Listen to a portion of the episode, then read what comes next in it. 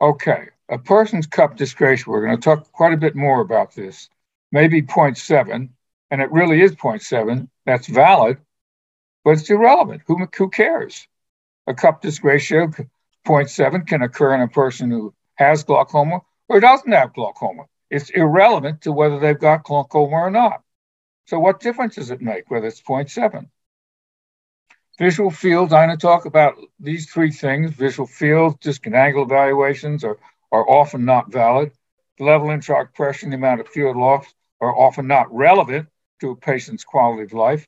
And the level intraocular pressure and the development of field are often not important to a patient. And I'll talk to you about some patients in that regard. So here we go.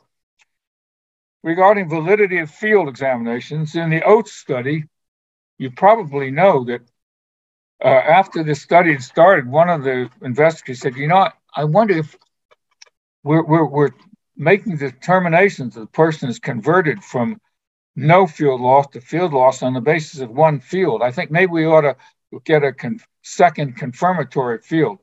They found that 88% of their first visual field examinations were wrong. Then, uh, there, if you look at the three randomized controlled studies that looked at fields, the study that Anders Heijl did in Sweden, the AGIS study, and the CIGST study, they all used very different methods of determining whether fields were normal or abnormal. 92% of those methods, the fields, they didn't agree. Patients' ages were the principal investigators at the start said, well, we if, if we're trying to recruit the patients and if they've got a notch, we we know they've got glaucoma. So well, they couldn't agree on what was a notch.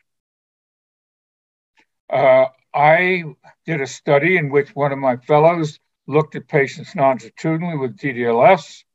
It was clear after we looked back, he had no idea how to look at the discs. They were trash. The discs, the DDLS were all inaccurate.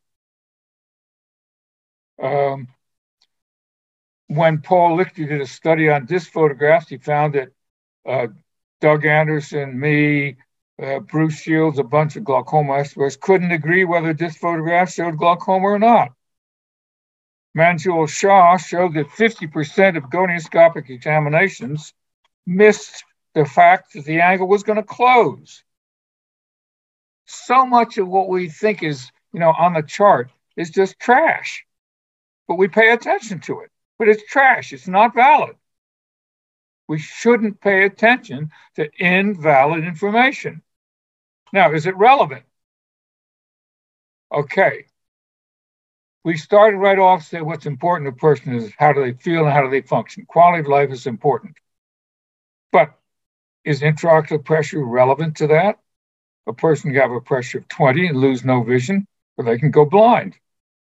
So it's not 20. The fact that the pressure is 20 is irrelevant to that person's well being. Now, furthermore, we measure the pressure when the off patients in the office, but 95% of the time, we don't have any idea what their pressures are. We just generalize for that one pressure in the office and we think, oh, that's what it is the rest of the time. We know that's not correct. Every time they're blinked, their pressure changes. When they put their head into a pillow, their pressure changes. But still, we think, oh, that pressure is 20. That, uh, that's really relevant for that patient. Bull crap.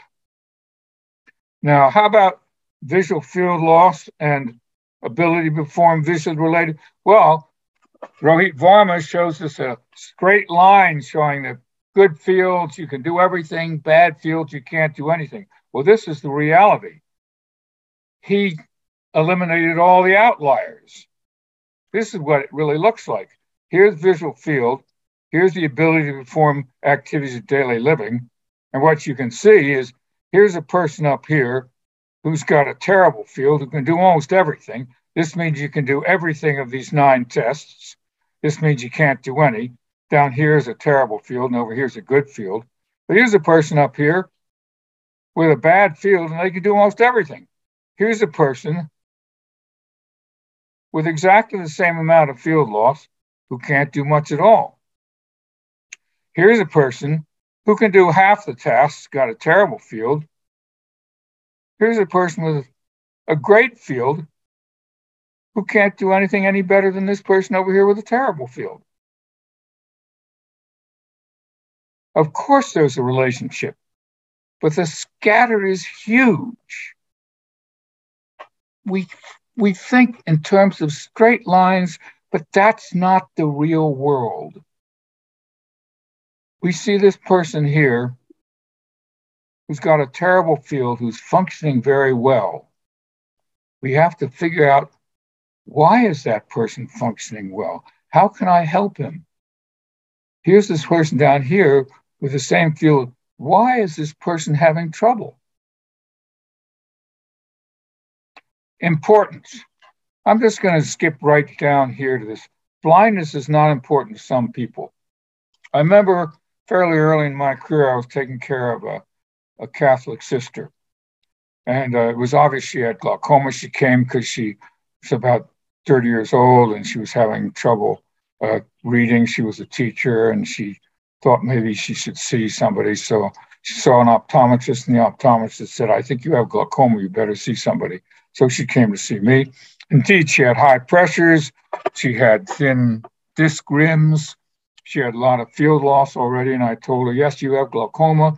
You have what's called juvenile onset open angle glaucoma. Sometimes it responds to treatment, but sometimes it doesn't. But there's good surgery for it. So you're still seeing okay, and the likelihood is you're going to continue to do well. And I, I think, but we'll start you on some medicines. That was before laser was available. We'll start you on some medicines. And she said, Oh, I can't use medicines. I said, Why not? She said, Oh, no, Jesus wouldn't want me to use medicines. Jesus will take care of me.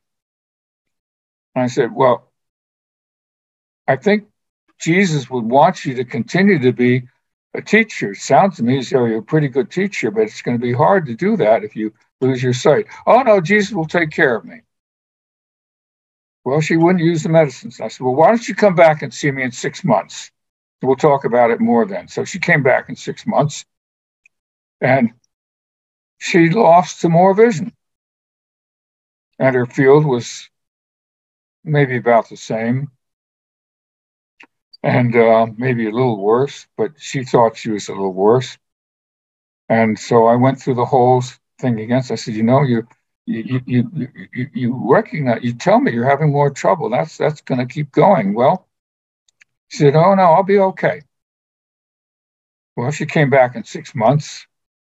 She continued to come back every six months until she was totally blind, no light perception in both eyes. And when she got to the point where she was really having trouble seeing, was the first time I realized that she thought she was an instrument in God's hands to try to prove to her students that external sight didn't matter. That what mattered was whether you were kind, whether you were loving, whether you helped people, that's what mattered. And sight didn't matter. Was she right? She was right for herself. What matters to some people doesn't matter to others.